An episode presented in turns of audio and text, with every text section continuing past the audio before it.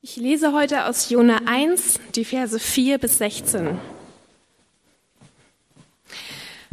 Aber der Herr ließ auf dem Meer einen heftigen Wind losbrechen. Es entstand ein gewaltiger Seesturm und das Schiff drohte auseinanderzubrechen. Die Seeleute bekamen Angst und jeder schrie zu seinem Gott um Hilfe. Sie warfen sogar die Ladung ins Meer, damit das Schiff leichter wurde. Jona war in den untersten Raum des Schiffes hinabgestiegen, hatte sich hingelegt und schlief fest. Der Kapitän ging zu ihm und sagte, wie kannst du schlafen? Steh auf, ruf dein Gott an. Vielleicht denkt dieser Gott an uns, so dass wir nicht untergehen. Dann sagten sie zueinander, kommt, wir wollen das loswerfen, um zu erfahren, wer in unserem Unheil schuld ist. Sie warfen das los und es fiel auf Jona. Da fragten sie ihn, sag uns, was treibst du für ein Gewerbe und woher kommst du? Aus welchem Land und aus welchem Volk? Er antwortete ihnen, ich bin ein Hebräer und, und verehre Jahwe, den Gott des Himmels, der das Meer und das Festland gemacht hat. Da bekamen die Männer große Angst und sagten zu ihm, warum hast du das getan? Denn sie erfuhren, dass er vor Jahwe auf der Flucht war. Er hatte es ihnen erzählt. Und sie fragten ihn, was sollen wir mit dir machen, damit das Meer uns in Ruhe lässt? Denn das Meer tobte immer schlimmer. Er sprach zu ihnen, nehmt mich und werft mich ins Meer, so wird das Meer euch in Ruhe lassen. Denn ich weiß wohl, dass dieser große Sturm um meinetwillen über euch gekommen ist. Da ruderten die Leute mit aller Kraft, um das Ufer wieder zu erreichen, aber sie konnten es nicht, denn das Meer tobte immer schlimmer gegen sie. Da schrien sie zu dem Herrn und sprachen, Ach Herr, lass uns doch nicht um die Seele dieses Mannes willen untergehen. Rechne uns aber auch nicht mit unschuldiges Blut an, denn du, Herr, hast getan, was dir wohlgefiel. Darauf nahmen sie Jona und warfen ihn ins Meer. Und das Meer hörte auf mit seinem Wüten. Da bekamen die Männer große Ehrfurcht vor dem Herrn und brachten dem Herrn ein Schlachtopfer dar und legten Gelübde ab.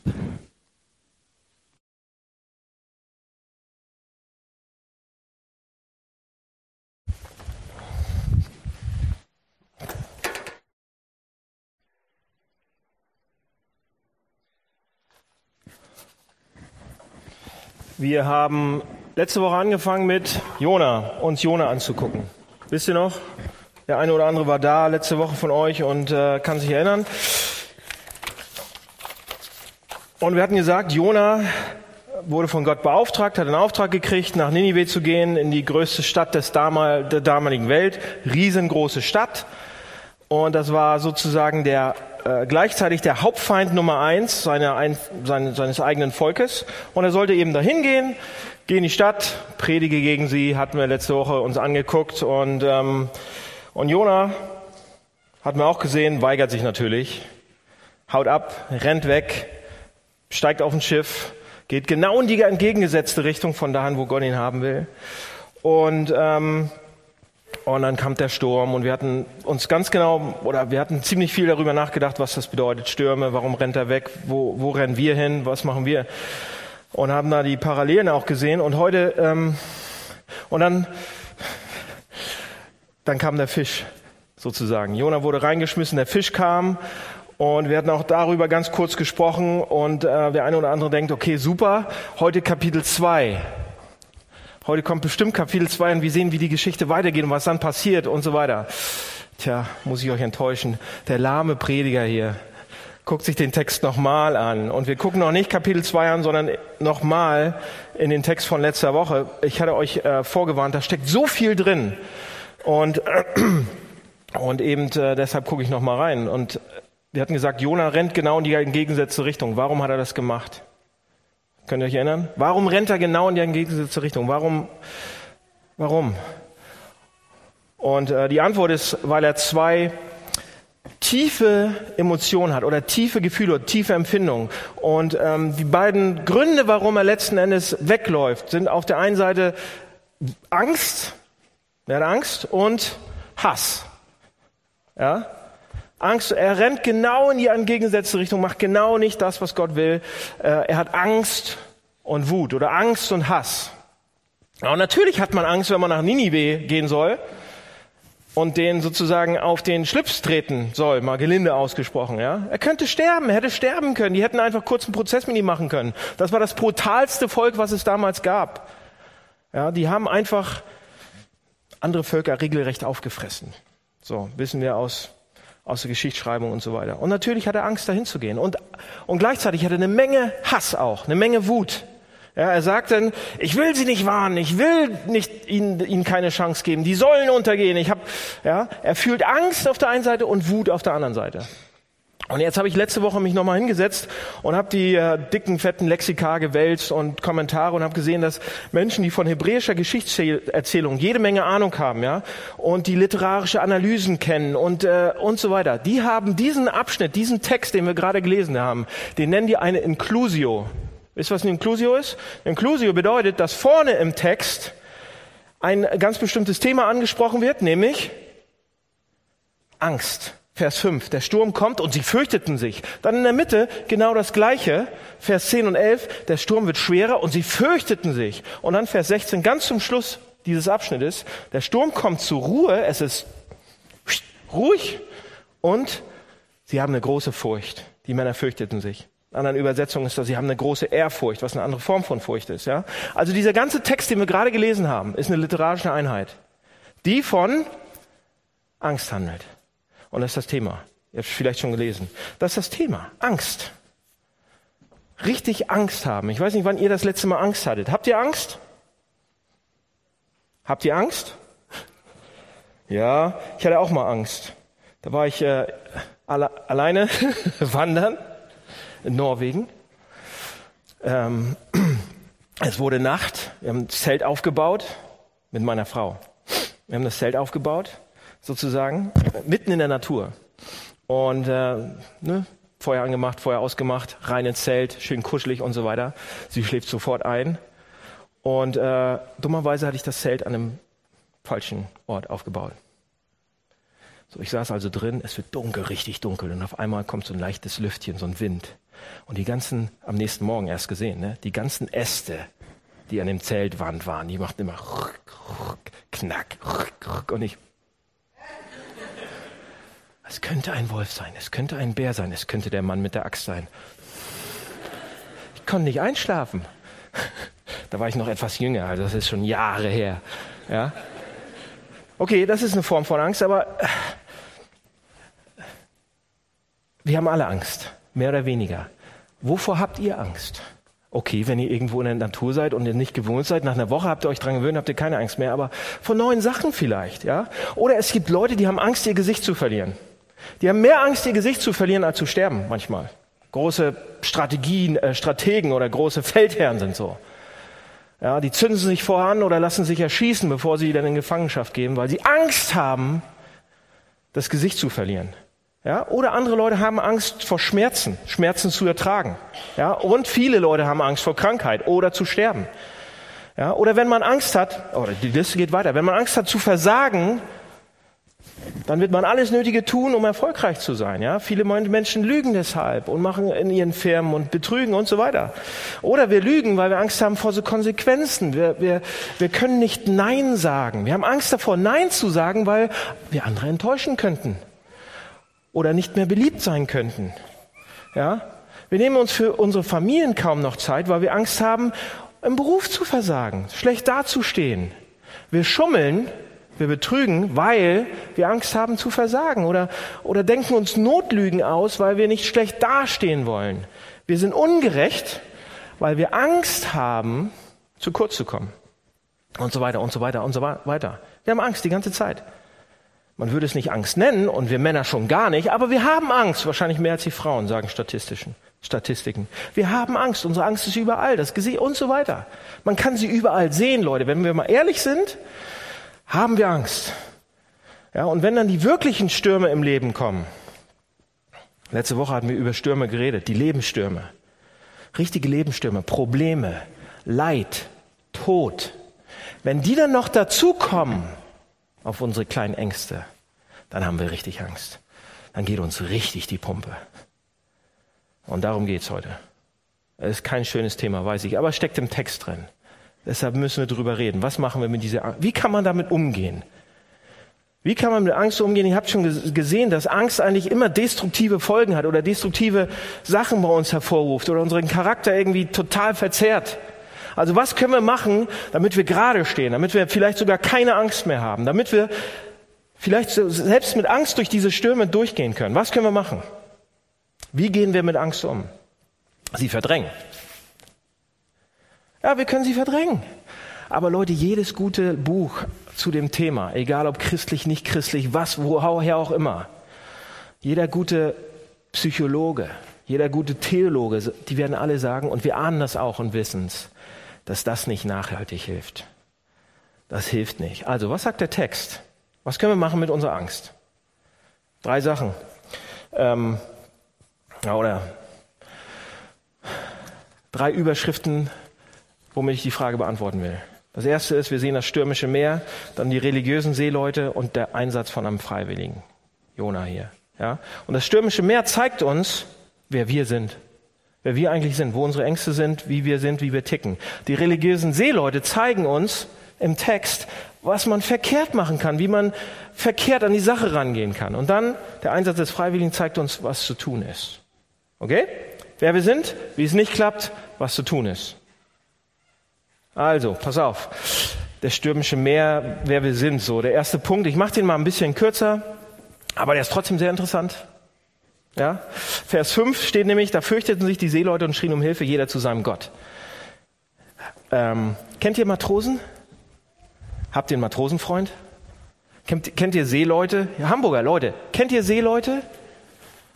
Tätowierten großen Typen oder die kleinen äh, Indoneser auch tätowiert manchmal. Ja, die sind, ich habe immer den, die sind nicht gerade zimperlich, oder? So Matrose darf nicht gerade zimperlich sein. Hm? Weltmeere umsegeln. Und äh, die sind auch nicht gerade fromm. Denke ich immer. Aber hier im Text kommt ein Sturm, richtig heftiger Sturm, und jeder fängt an zu beten, jeder fängt an zu schreien zu seinem Gott. Und die erste Sache, die wir deshalb im Text sehen können und die wir lernen, ist, dass Stürme uns zeigen, wer wir wirklich sind. Stürme bringen das zum Vorschein. Ungeachtet dessen, was die Leute sagen, wer wir sind oder was, was wir ihnen zeigen, ja, wer wir sein wollen. Stürme zeigen uns, wer wir wirklich sind. Ja?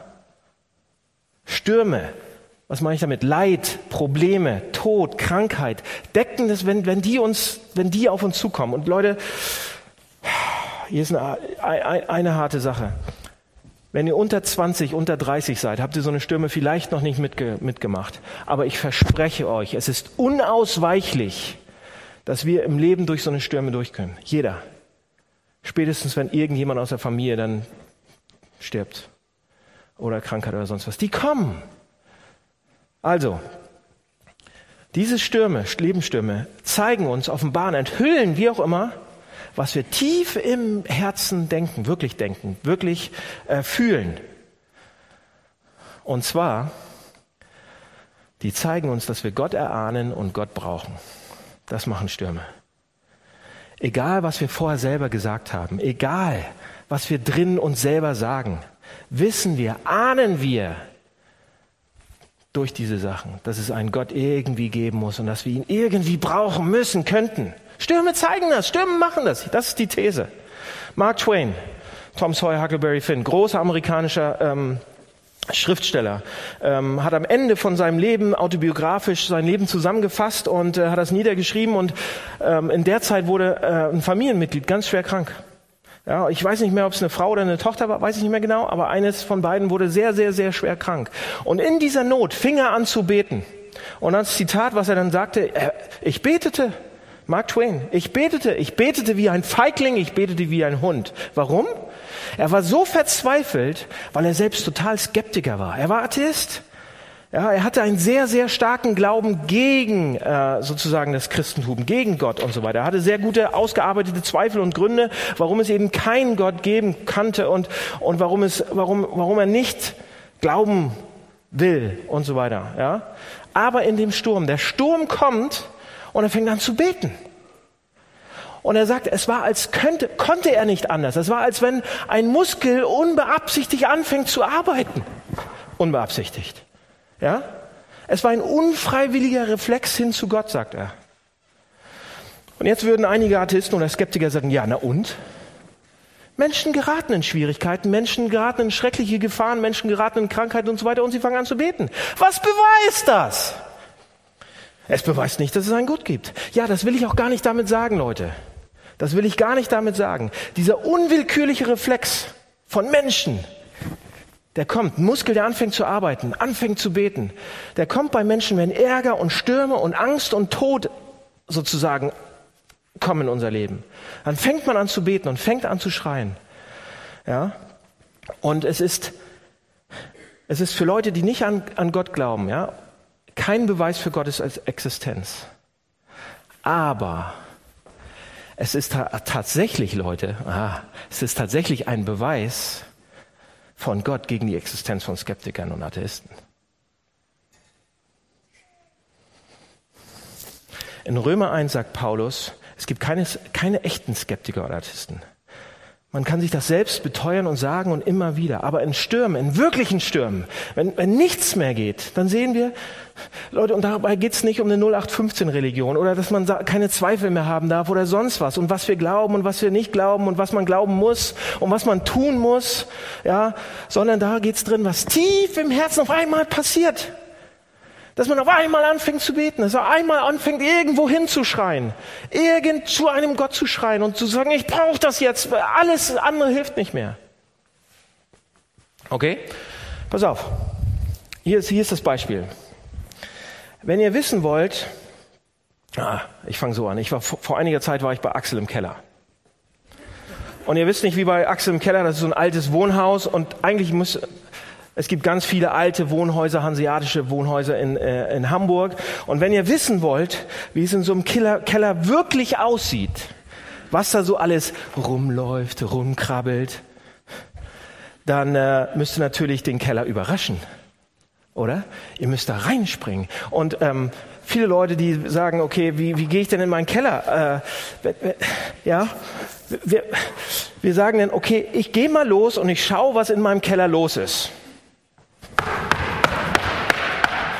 Dün, dün, dün. Ich komme jetzt in den Keller. Ja, ich mache die Tür auf. Ja, mach Licht an. Tick, tick, tick, tick, tick, tick. Hallo? Ist da jemand? Und dann gehe ich ganz langsam runter mit einer Keule. Mach noch das Licht an und sag, oh, hier ist alles in Ordnung. Hier sind keine Ratten, hier sind keine Mäuse, keine Kakerlaken. Die hat, Leute, die Viecher hatten sogar noch genug Zeit, das, ihren eigenen Mist wegzuräumen wenn wir so in den Keller gehen. Dann werden wir nie wissen, was da wirklich unten passiert. Ja? Wir gehen bis zur Treppe vor, ganz nach vorne und sagen, hallo, ich komme jetzt runter. Das, wie werden wir rauskriegen, was da wirklich, wirklich unten ist? Wir müssen es überraschen. Ja? Wir müssen es überraschen. Wir rennen zur Tür, reißen sie auf, springen runter und im äh, Springen machen wir das Licht an und bam! Und dann sehen wir, wie alles weg alles, äh, die, die großen Schatten, die kleinen Schatten, die, und eins haben wir noch äh, auf den Schwanz getreten. Dann sehen wir, was los ist im Keller. Ja? Dann, dann, dann merken wir, was da alles kriecht und, und wie das aussieht. Wenn wir wissen wollen, wie es wirklich in unserem Herzen aussieht, wirklich, wenn wir wissen wollen, wer wir wirklich sind, dann machen wir das nicht, indem wir lange überlegen, auf welche Art und Weise wir von uns denken wollen und was wir denken sollen und was Sinn macht und was keinen Sinn macht und was andere Menschen für uns denken oder von uns denken sollen, sondern wenn wir, wir, wir, wir bekommen richtig zu spüren und zu merken, wer wir wirklich sind, wenn unsere Instinkte und unsere Reflexe angesprochen werden. Und das passiert nur im Sturm. Oftmals nur im Sturm. Das, da haben wir überhaupt keine Zeit, irgendwie uns zu überlegen, was wir eigentlich denken sollten und was nicht und was Sinn macht und was nicht. Ja, wenn ein Sturm uns überrascht, so richtig. Leute, und seit den Anfängen des Hamburg-Projekts, meine eigene Erfahrung, gab es immer wieder Leute, die sind hierher gekommen, die sind Christen geworden. Und, und fast viele von denen, eine ganze Reihe von diesen Leuten sind gekommen, weil sie in Stürmen waren. Ja, es ist in Europa so. Wir brauchen das sozusagen. Und sie, sie haben angefangen zu beten auf einmal. Sie haben angefangen, Gott zu suchen, angefangen mit Gott zu sprechen, wussten noch gar nicht. Und sie waren so überrascht und auf einmal sehen sie einen Schatten oder sonst was und sagen, und sie haben angefangen, in die Kirche zu gehen. Ja, wenn, wenn wir aus dem Gleichgewicht irgendwie kommen, durch den Sturm, können wir wirklich sehen, wer wir sind. Was wir wirklich brauchen. Und Stürme zeigen uns das. Und meine These ist, probiert's aus. Stürme zeigen uns, dass wir Menschen sind, die Gott brauchen. Wir ahnen Gott, wir brauchen ihn. Okay? Erster Punkt. Stürme zeigen uns, wer wir wirklich sind, was tief unten drin ist. Zweiter, okay, was machen wir jetzt damit? Äh, was machen, was machen die religiösen Seeleute damit? Zweiter Punkt, ja? Pass auf, spätestens, spätestens, wenn die Stürme kommen, und sie werden kommen, Leute, oder die sind schon da, dann bekommen wir es oft mit der Angst zu tun. Dann haben wir Angst. Ja? Große Angst sogar. Angst um unser Leben. Und wir merken dann, dass wir dem Leben nicht gewachsen sind. Ich merke, dass ich dem Leben nicht gewachsen bin. Ich merke nicht, dass ich, ich merke dann, dass ich nicht alles locker hinnehmen kann und alles locker durchstehen kann, ja, und aussitzen kann. Wir merken dann, dass es nicht ausreicht, was wir haben. Und fast immer, ja, beziehungsweise, also sehr, sehr häufig passiert es, dass dann Leute religiös werden. Das ist erstaunlich, absolut erstaunlich. Und wir werden dann sogar noch von allen möglichen Seiten ermutigt, religiös zu werden. Ohne Scheiß.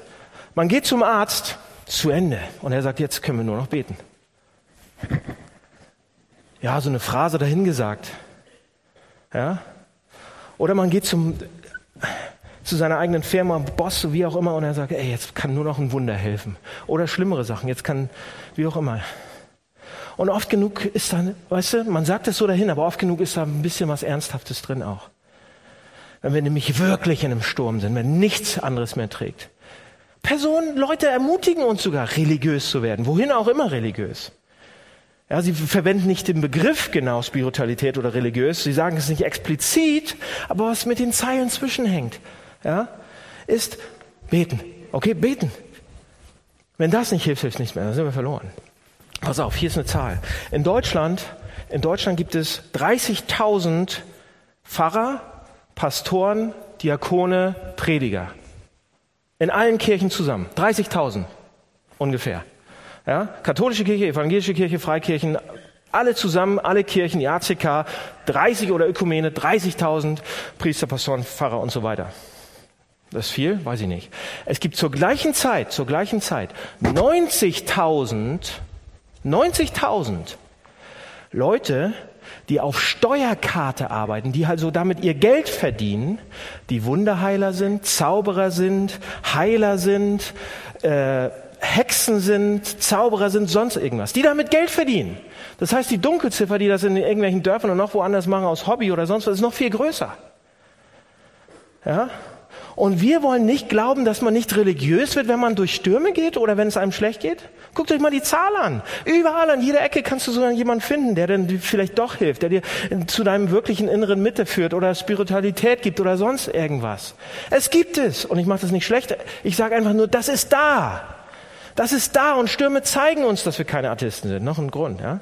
Pass auf, aber der Text will uns jetzt zeigen, und das ist hochinteressant, der Text will uns zeigen, dass religiös zu werden nicht genug ist.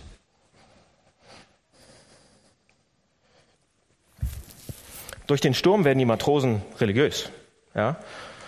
Durch den Sturm und durch die Angst, die sie haben. Auf einmal schreit alles in ihrem tiefsten Herzen zu Gott und wir schreien zu Gott und wir beten, wir fangen an. Aber das ist nicht genug. Ja, was ist denn genug? Ja, dann fangen sie zu, sogar an, äh, Jahwe, den wahren Gott, unseren Gott anzubeten, ja? Sie fangen an zu schreien. Jona liegt da unten und er schläft und sie kommen und sagen, wie kannst du schlafen, Jona? Steh auf und rufe auch deinen Gott an. Vielleicht kann der uns helfen, damit wir nicht untergehen. Gib uns deinen Gott. Wo ist dein Gott? Unsere Götter helfen nicht. Gib uns deinen. Sie rufen sogar den. Das hilft auch nicht. Es hilft auch nicht. als sie zu Jona runtergegangen sind, ist eigentlich fast lustig hier im Text. Ja, im Hebräischen zumindest. Da schläft Jona und sie gehen zu Jona runter in das untere, in den untere Kombüsenabschnitt, wie auch immer, und äh, Kajütenabschnitt. Und ähm, und sie rechnen damit, dass Jona tatsächlich seinen Gott bei sich hat. Ja, Götter, Götter konnte man auf die Reise damals mitnehmen. Das waren, jeder hatte so seine eigenen Hausgötter. Da waren Statuen, klein, dick, dünn, groß, wie auch immer. Das waren Bilder, das waren irgend, jeder hatte seinen eigenen Gott. Aber der springende Punkt in der Erzählung ist, dass wenn der Sturm kommt, die Angst und Terror kommen, werden sie religiös, werden sie sogar richtig religiös, orthodox religiös, und es hilft ihnen nicht. Ja? Zuerst in die polytheistisch, jeder hat seinen eigenen Dann werden sie auf einmal orthodox und beten den einen wahren Gott an und es hilft ihnen immer noch nicht. Warum? Warum wird es nicht funktionieren, dass wir einfach religiös werden? Wollt ihr es wissen? Steht auch im Text drin. Ja, pass auf, jeder von denen hatte seinen eigenen Gott. Jeder von denen hatte seine eigenen Götter. Man, man nennt das Polytheisten. Ja? Polyphil, Theisten, Gott. Oder Theos ist der Gott. Und in diesen polytheistischen alten Religionen hatte man eben viele Götter. Das, das heißt, jedes Geschöpf, jede Sache damals, ob es das Meer war oder die Wirtschaft war oder Handel war oder Landwirtschaft war oder Liebe war oder Sex war oder die Sonne war, alles konnte angebetet werden in dieser polytheistischen Religion, ja. Man konnte nicht alle haben, nein, man musste sich einen aussuchen. Man konnte nicht alle anbeten, man musste sich einen aussuchen. Man musste sich für jemanden entscheiden, so, was mir am besten passt. Sexgott, natürlich. Ja, man musste sich entscheiden, was man anbeten wollte, unter wessen Schutz man stehen wollte und so weiter, den Kriegsgott, wie auch immer. Und einige Leute beten eben den Gott des Handels an, andere den Gott der Sexualität, andere den diesen Gott und einige, einige Leute verehrten die Götter der Familie, einige Götter die Götter der Stadt, einige Götter der Nation, wie auch immer. Sie wählten sich etwas aus, eine Sache und machten sie zu ihrem Gott. Und sie setzten alle ihre Hoffnung drauf. Ja, das wurde der Mittelpunkt ihres Lebens sozusagen. Sie beteten diese Dinge quasi an, die ganze Zeit. So, pass auf. Und wir in Hamburg sagen jetzt, da wir sehr äh, aufgeklärt sind und säkular und säkulär und intellektuell und und so weiter sagen, wie konnten die das noch tun? Wie blöd sind die eigentlich? Man kann doch sowas nicht machen, ja? Man kann doch nicht sich an so eine, das ist doch altmodisch, das ist doch, sowas haben die in der Urzeit gemacht, aber sowas machen wir ja nicht mehr. Ja? Aber, also wir doch überhaupt nicht. Wir haben diese primitiven Zeiten doch hinter uns. Leute, die meisten Leute in Hamburg machen das Gleiche. Sie nennen es anders. Sie glauben nicht an den wahren, transzendenten einen Gott. Sie gehen nicht in die Synagoge oder Kirchen oder sonst wohin. Und doch wird jeder Mensch den Sinn im Leben oder die Bedeutung für sein Leben. Jeder Mensch hat etwas, in das er investiert, was ihm unglaublich wichtig ist. Und letzte Woche haben wir ausführlich darüber gesprochen ja, und geredet. Und das machen wir oft im Hamburg-Projekt. Selbst wenn man, selbst wenn man sagt, oh, ich bin überhaupt nicht religiös, ich habe nichts mit der ganzen Religion und so weiter zu tun. Alle Menschen, wir suchen eine Sache. Wir müssen etwas haben und wir, und wir werden es finden. Ob es Karriere ist, ob es Romantik ist, ob es unsere Familie ist, ob es unsere Kinder sind, ob es Geld ist, ob es Kunst ist, was auch immer. Wir sagen dann, das ist die eine Sache, die meinem Leben wirklich Sinn gibt. Die mir die Bedeutung gibt. Und in einem gewissen Sinn wird diese Sache zum Gott oder Gottersatz, zu einem Gott, zu einem Gottersatz. Das, das ist das, was mir Sinn gibt. Das ist das, was mir Bedeutung gibt. Das ist das, worauf ich mein Leben setze. Ja? Und im Text sollen wir sehen, Leute, im Text wird uns gezeigt, sollen wir sehen, dass das eigentliche Problem mit diesen Gottersatzen oder mit diesen Dingen, mit diesen geschaffenen Göttern, mit diesen kreierten Sachen, egal was es ist und aus welchem Material, egal was wir zu einem Gott machen, und von welcher Sache, Sache wir Hilfe erwarten. Es ist keine Hilfe, wenn der Sturm kommt. Wisst ihr warum? Weil sie mit uns sinken. Weil sie mit uns, sie sitzen in unserem Boot, sie sinken mit uns, sie gehen mit uns unter. Wir schreien nach ihnen und sagen, hilf uns. Die sinken mit uns. Die sinken mit uns. Die werden uns nicht helfen können. Leute, Leute, ein Sturm ist ein Sturm. Niemand geht einfach durch einen Sturm einfach so durch. Niemand wird einfach nur durch so einen Sturm einfach mal durchsegeln, ganz locker. Ein Sturm, Sturm kann, kann uns kaputt machen. Stürme sind schrecklich. Nicht so ein bisschen Wind, richtige Stürme. Seht ihr, und wenn Stürme kommen und sie die Hauptsache in meinem Leben, das Wichtigste in meinem Leben angreifen, wenn sie das kaputt machen, wenn sie das zerstören und wegnehmen, dann bin ich völlig im, am Boden. Dann habe ich nichts mehr. Ich habe dann nichts mehr. Wenn sie die eine Sache zerstören, die mir am wichtigsten war.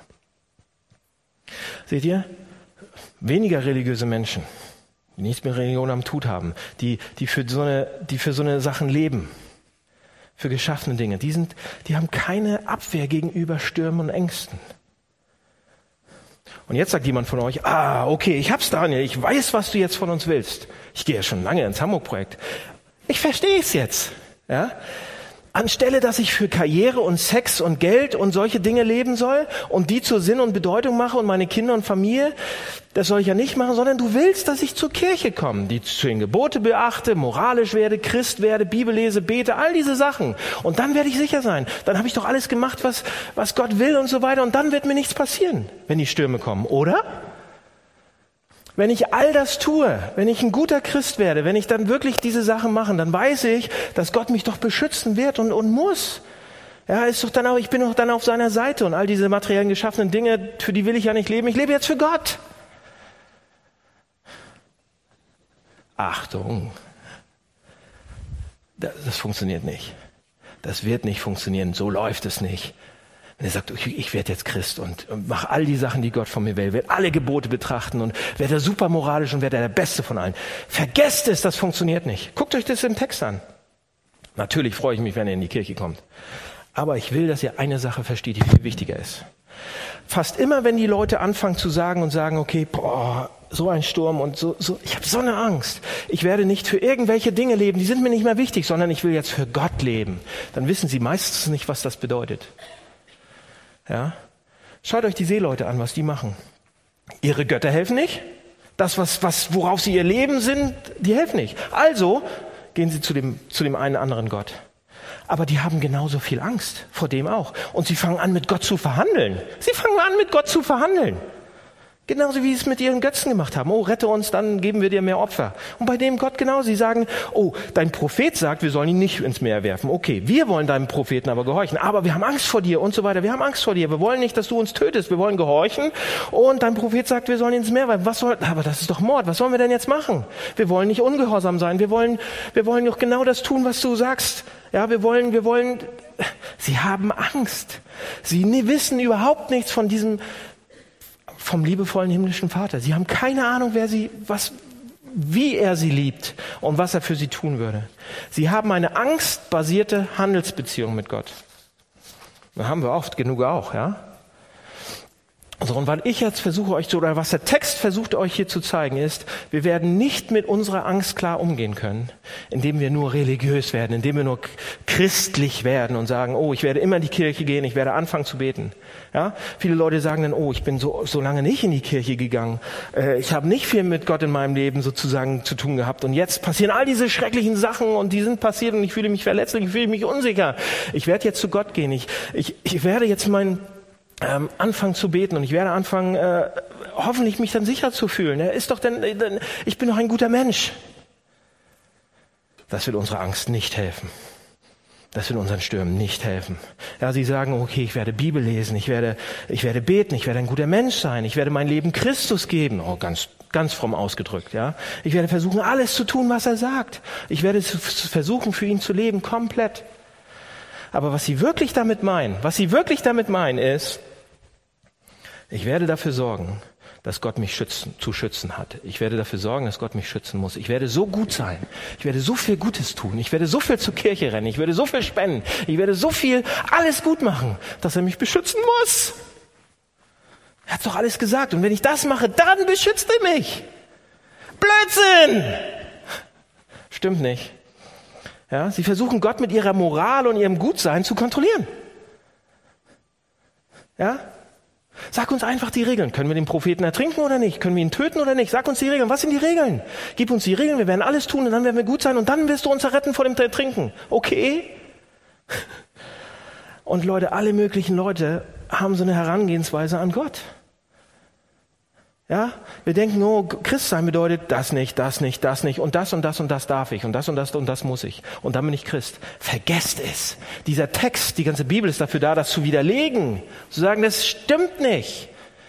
Ja, und das sind Leute, das sind nette Leute, die so das denken, gute Leute, aufrichtige Leute, vielleicht einige Leute unter uns, Menschen, die in die Kirche gehen. Gott, ich werde alles tun, was du willst. Wenn du mir nur auf diese Art und Weise jetzt helfen könntest, hilf mir zu heiraten, hilf mir mit meinen Kindern, sorge dafür, dass ich sicher bin, dass ich kein Geld verliere in diesen Aktien, hilf mir in meiner Karriere, ich werde alles tun, was du nur willst, dieses und jenes und so weiter. Wir handeln. Aber so ist er nicht. So ist er komplett nicht. Und es wird nicht funktionieren. Bei den Seeleuten funktioniert das nicht. Die haben immer noch Angst. Die machen sich immer noch in die Hose. Es funktioniert nicht. Sie versuchen, mit Gott so in Verbindung zu treten. Und es funktioniert nicht. Er hilft nicht ihre Angst. Es hilft nicht in den Stürmen. So, was hilft dann? Dritter Punkt, letzter Punkt. Was hilft dann? Wie kommen wir mit unseren Ängsten klar? Wie kommen wir damit klar? Dritter Punkt. In Vers 12 sagt Jona, nehmt mich und werft mich ins Meer. Warum sagt er das? Ja? Ich habe letzte Woche ähm, Kommentare gewählt und Predigten dazu gehört und gelesen, alles zu dem Text und es gibt äh, die eine Meinung und dann komplett die andere Meinung. Und irgendwie ist es wahrscheinlich ein Mix aus beidem. Und ich werde darauf nicht weiter groß eingehen auf die Meinung, da haben wir keine Zeit für. Aber warum sagt er das? Warum sagt er, nehmt mich und werft mich ins Meer? Er beantwortet es selber und sagt, ich weiß, dass es meine Schuld ist, dass wir in diesem großen Sturm sind. Und es ist meine Schuld. So, wie soll uns das jetzt helfen? Wie soll uns das gegen unsere Angst helfen? Wie soll uns das helfen, keine Angst zu haben und gerade zu stehen, egal was uns passieren wird? Wie soll dieser Text, diese zwei Sätze eine Ressource sein, die uns helfen kann? Ich zeig's euch, seht's euch an. Er sagt damit, euer Leben ist in Gefahr. Euer Leben ist in Gefahr wegen mir. Und das ist nicht richtig. Noah wacht im Prinzip auf. Er wacht spirituell auf. Er sagt, euer Leben ist in Gefahr wegen mir. Das ist nicht richtig. Ihr solltet nicht für mich sterben. Ich sollte hier sterben. Es ist wegen mir. Es ist doch meine Schuld, dass euer Leben in Gefahr ist. Das ist nicht richtig, das ist doch nicht fair. Es tut mir leid, ich will nicht, dass ihr alle für mich sterben müsst. Ich werde für euch sterben. Werft mich rein. Und zuerst wollen sie nicht. Zuerst sagen, nee, das kann nicht sein, wir können dich doch nicht töten, das geht überhaupt nicht. Und sie sind zu Tode verängstigt. Und dann tun sie es. Was passiert? Sofort Ruhe. Die Sonne kommt raus. Die Wolken ziehen weg. Ruhe. Vers 15. Da nahmen sie Jona und warfen ihn über Bord und das Tose mit dem Meer wurde ruhig auf einmal. Und die Männer fürchteten sich sehr. Ja? Der Sturm kommt, oh, Angst. Der Sturm kommt, wird heftiger, oh, noch mehr Angst. Auf einmal ist der Sturm Ruhe, oh, noch mehr Angst. Ja, Furcht. Da steht im, im, im Hebräischen steht Furcht oder Furcht vor dem Herrn. So, und wenn im Hebräischen das Wort steht oder diese, dann ist das ein Synonym für Ehrfurcht, Ehrfurcht vor Gott. Ehrfurcht, was bedeutet Ehrfurcht? Es steht ja auch Ehrfurcht drin, ja? Sie hatten Angst vor ihm, oder? Oh, sie hatten große Angst vor ihm. Noch vor einer, einer Minute waren sie tot Tode erschrocken und total verängstigt von das, dem, was passieren kann. Und jetzt auf einmal Ehrfurcht. Leute, Furcht vor Gott oder Ehrfurcht bedeutet, dass sie anfangen, sich zu wundern absolute Verwunderung, weggeblasen vor Verwunderung, Erstaunen. Und es bedeutet ein existenzielles Erfassen davon, wer das ist, der den Sturm gerade gestillt hat. Wer das ist, mit dem wir es zu tun haben. Was er ist, wie groß er ist. Das bedeutet Furcht vor Gott. Ehrfurcht. Ein existenzielles Erfassen von dem, wer da vor mir steht. Ja, die konnten nicht einfach nur sagen, oh, der Sturm hört auf. Wow, geiles Wunder. Juhu, awesome. Konnten die nicht machen, konnten die nicht sagen. Die waren total wegge... Sie haben gesehen, wie ein Opfer aus Liebe gebracht wurde. Ja? Ein Opfer, damit sie leben können. Ja, zuerst haben sie versucht, ihn zu retten. Und was Jona sagt, ich will nicht, dass ihr euer Leben verliert wegen dem Versuch, meins zu retten. Ich will lieber meins verlieren um eure zu retten. Werft mich ins Meer. Der freiwillige Stellvertreter. Er stirbt, damit andere leben können. Der freiwillige Stellvertreter, derjenige sagt, ich will lieber sterben als ihr. Und er tut's. Er springt rein, er wird reingeworfen, das Meer wird ruhig. Und sie fangen an zu staunen. Sie wundern sich, sie bewundern, sie, sie staunen. Ehrfurcht, wahre Gottesfurcht. Und das ist eine Furcht, Leute, die alle anderen Fürchte austreibt, die alle anderen Ängste austreibt. Das ist Staunen. Anfangen zu staunen über eine Liebe, über ein stellvertretendes Opfer, über eine Liebe, die ich vorher noch nie gesehen habe. Ich fange an zu staunen, wenn ich das, ja, wenn ich das anfange zu sehen. Wisst ihr, was die größte Angst ist? Okay, ihr habt große Angst. Ihr könnt auch überlegen, okay, wovor habe ich am meisten Angst? Könnt ihr, aber was ist die allergrößte Angst? Was ist die allergrößte Angst? Die Angst hinter den Ängsten. Gott gegenüberzustehen, wenn es zu Ende ist mal. Und zu versuchen, alle Lügen und alles, alle, alle Selbstsüchte, alle Egoismen, alle Feigheiten, alles, was ich angetan habe anderen Leuten, aus Egoismus zu rechtfertigen und zu erklären. Absolute Angst. Jesus Christus, Leute, stand dieser größten Angst entgegen, gegenüber. Jona wurde in das Meer geworfen, in den Sturm geworfen. Jesus Christus wurde in den ultimativen Sturm geworfen. Er ist der ultimative Jona. Ein besserer Jona, der wahre Jona könnte man sagen. Der ging nicht nur im Meer aus Wasser unter, sondern er ging in einem Meer von Zorn und Gerechtigkeit von Gott unter. Er ging in den ultimativen Monstersturm rein, den wir nie, nie, nie, niemals selbst überstehen könnten, der uns knacken würde wie eine, wie eine nasse Zigarette. Ja? Aber weil Jesus da rein, na, die knackt man nicht. Okay, aber weil Jesus da reingegangen ist. Aber man kriegt sie auseinander ganz leicht. Okay? Pass auf, hier ist, hier ist das Bild. Jona geht in den Sturm, Jesus geht in den ultimativen Sturm. Es gibt keinen schlimmeren. Und weil Jesus aber in diesen ultimativen Sturm reingegangen ist, können wir glauben, dass wir nicht mehr rein müssen. Das ist Evangelium. Das ist Stellvertretung. Weil Jesus Christus in den ultimativen Sturm reingegangen ist, müssen wir nicht mehr in, brauchen wir keine Angst mehr haben vor unseren Stürmen. Wir müssen nicht mehr in diesen ultimativen Sturm. Habt ihr Angst vor Schmerzen? Das ist nichts gegenüber, was Jesus aushalten musste. Nichts. Habt ihr Angst vor Ablehnung? Das ist nichts gegenüber, was Jesus erdulden musste. Habt ihr Angst vor Verrat? Oder vor schlechten, schlechter Publicity. Das ist nichts gegenüber, was Jesus durchmachen musste. Habt ihr Angst vor Demütigung? Nichts gegenüber, was er aushalten musste. Leute, Jesus ging in die tiefsten Tiefen. Das heißt, das heißt, dass unser Gott, anders als bei den anderen Religionen, und die erzählen auch viel über ihre Götter und so weiter, unser Gott ist der einzige, der unerschrocken und mutig sein musste, um in diesen Sturm reinzugehen. Keine andere Religion glaubt sowas. Niemand dass Gott selbst Mensch wurde und so verwundbar wurde, so verängstigt wurde? Angst, dass ihm Schweiß auf der Stirn steht. Unser Gott wurde Mensch und absolut verwundbar. Warum?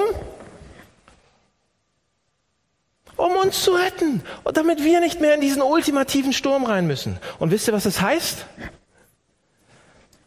Leute, wir werden niemals fähig sein, mit unseren Ängsten vor Demütigung oder unseren guten Ruf zu verlieren oder sonst irgendwas umzugehen, bis wir nicht realisieren, dass Jesus mit der ultimativen Angst zu tun hatte.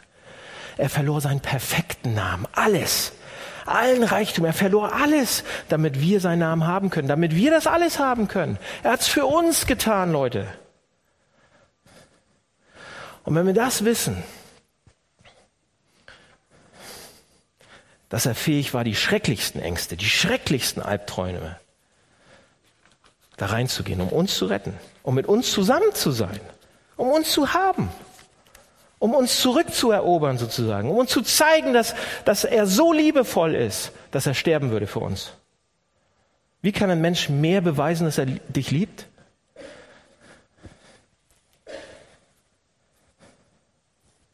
Das war der Grund. Leute, und egal was passiert, wir können wissen, Jesus war schon mal da. Jesus hat das durchgemacht. Egal was passiert. Wir brauchen davor keine Angst zu haben, egal was passiert, das ist in Ordnung. Er ist durchgegangen. Er hat es auf sich genommen. Alles. Leute, Jesus stirbt am Kreuz nicht nur als ein mutiges Beispiel. Oh, lasst uns hinterher, lasst uns auch gute Menschen sein und dafür. Jesus stirbt als unser Stellvertreter. Das heißt an unserer Stelle. Er wird in den Sturm geworfen an unserer Stelle. Er wird ans Kreuz gekommen an unserer Stelle. Wir brauchen das nicht mehr. Leute, und das ist der Kern des Evangeliums. Darum geht es beim Christentum. Nicht, wie verhalte ich mich richtig, was mache ich falsch, was mache ich. Nein, nein, nein. Darum zu, zu verstehen, zu kapieren, das reinzuarbeiten, dass mir nichts passieren kann, weil jemand anders alles passiert ist. Und auch wenn dann die Stürme kommen in unserem Leben, brauchen wir nicht versuchen anzufangen zu verhandeln. Das hilft nicht. Aber wir können uns an eine Hoffnung klammern und sehen, er hat das Ultimative gemacht. Den ultimativen Sturm. Und das hat ihn getötet. Ich brauche den, ich werde den nicht mehr durchmachen müssen. Die kleinen Stürme. Und das kann mir helfen, die kleinen Stürme durchzustehen. Das ist Evangelium. Das ist so süß. Okay?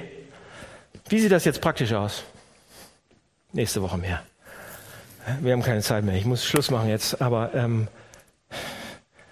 Leute, wenn, wenn uns das reinarbeitet, dann wird man sich wirklich verändern.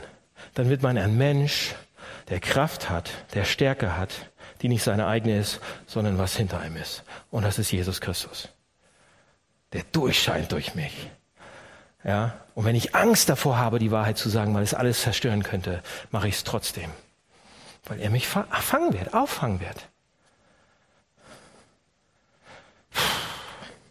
Hart, schwer. Oh, Christian ist nicht leicht. Aber es geht nicht um Moral. Es geht um Stellvertretung, es geht um Jesus. Okay, lass uns beten.